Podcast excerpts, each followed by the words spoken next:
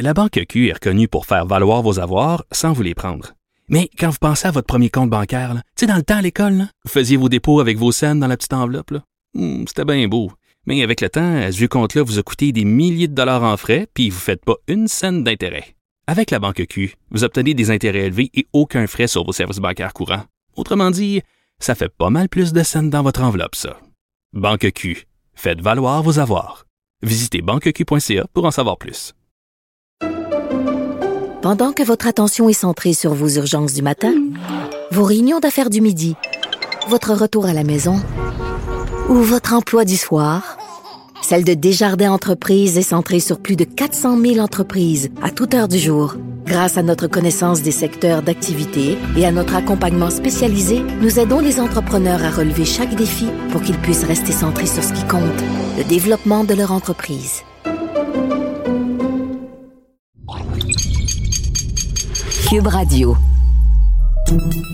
Salut, c'est Charles Dran avec l'équipe dans 5 minutes. On s'intéresse aux sciences, à l'histoire et à l'actualité.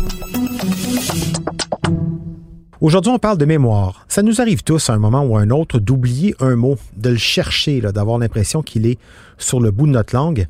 Avez-vous déjà remarqué, par contre, si quand ça arrive, vous êtes plus souvent seul ou en groupe? Il y a apparemment une grosse fonction sociale dans ce type de bulle du cerveau. Une équipe de l'Université Laurentienne à Sudbury s'est intéressée à cette question et comme Véronique Morin le raconte, leur recherche nous en apprend beaucoup sur ces petits mots qui restent accrochés sur le bout de notre langue et la fonction de tout ça dans notre vie en société.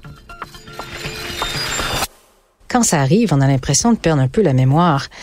Pourtant, selon des chercheurs de l'Université d'État du Colorado, le phénomène du mot sur le bout de la langue démontrerait en fait une bonne mémoire. L'impression de connaître le mot est plus qu'un simple sentiment.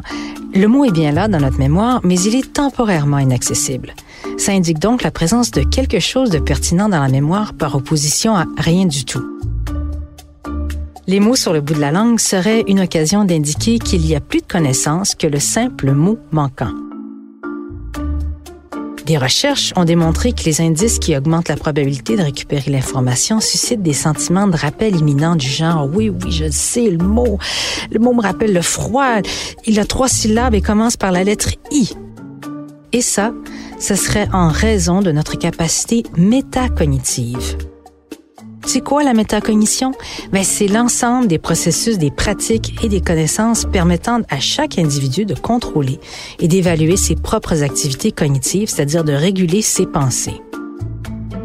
Dans le cas de la mémoire, on peut compartimenter certaines informations, les mettre de côté pendant qu'on n'en a pas besoin. L'information est là, le mot est là quelque part et nos capacités métacognitives nous permettent de savoir qu'on sait qu'on connaît le mot quelque part. nous, Homo sapiens, sapiens voulant dire être capable de réflexion et de jugement sur nos propres pensées. Depuis 1966, des recherches de Harvard ont démontré que lorsqu'on cherche un mot qui nous semble sur le bout de la langue, on est souvent capable d'identifier correctement la première lettre du mot, d'estimer le nombre de syllabes, de repérer des mots dont le sens et la sonorité sont similaires. Cet exercice de fouillage de notre mémoire est bénéfique. Il nous permet d'aller chercher toutes sortes d'informations pertinentes à la conversation. Et justement, parlant de conversation, dans la revue du même nom, un chercheur de l'Université Laurentienne à Sudbury, Luc Rousseau, rapporte qu'il y aurait un fort aspect social derrière le phénomène du mot sur le bout de la langue. Son laboratoire de recherche en santé cognitive a révélé que le sentiment d'avoir un mot sur le bout de la langue est plus susceptible de se produire en groupe plutôt que seul. S'agit-il de contagion sociale, comme lorsqu'on baille, les gens autour de nous ont tendance à bailler aussi? Pour le savoir, Luc Rousseau et Nathalie Cachure, du laboratoire en question à Sudbury, ont posé une série de questions à 24 personnes seules et à six groupes de quatre personnes chacun.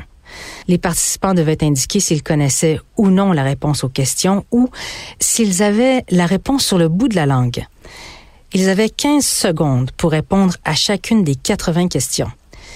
Au terme de l'exercice et après analyse, l'équipe de Luc Rousseau a découvert que les gens avaient trois fois plus de chances d'avoir la réponse sur le bout de la langue lorsqu'ils étaient en groupe que s'ils étaient seuls.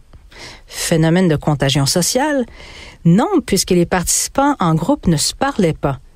Comment l'expliquer? Selon Luc Rousseau, cette propension aux mots sur le bout de la langue en groupe serait plutôt reliée à la perception de proximité des personnes dans un groupe et l'impression que ce sera plus facile de retrouver le mot ensemble, parce qu'on sait que quatre têtes valent mieux qu'une.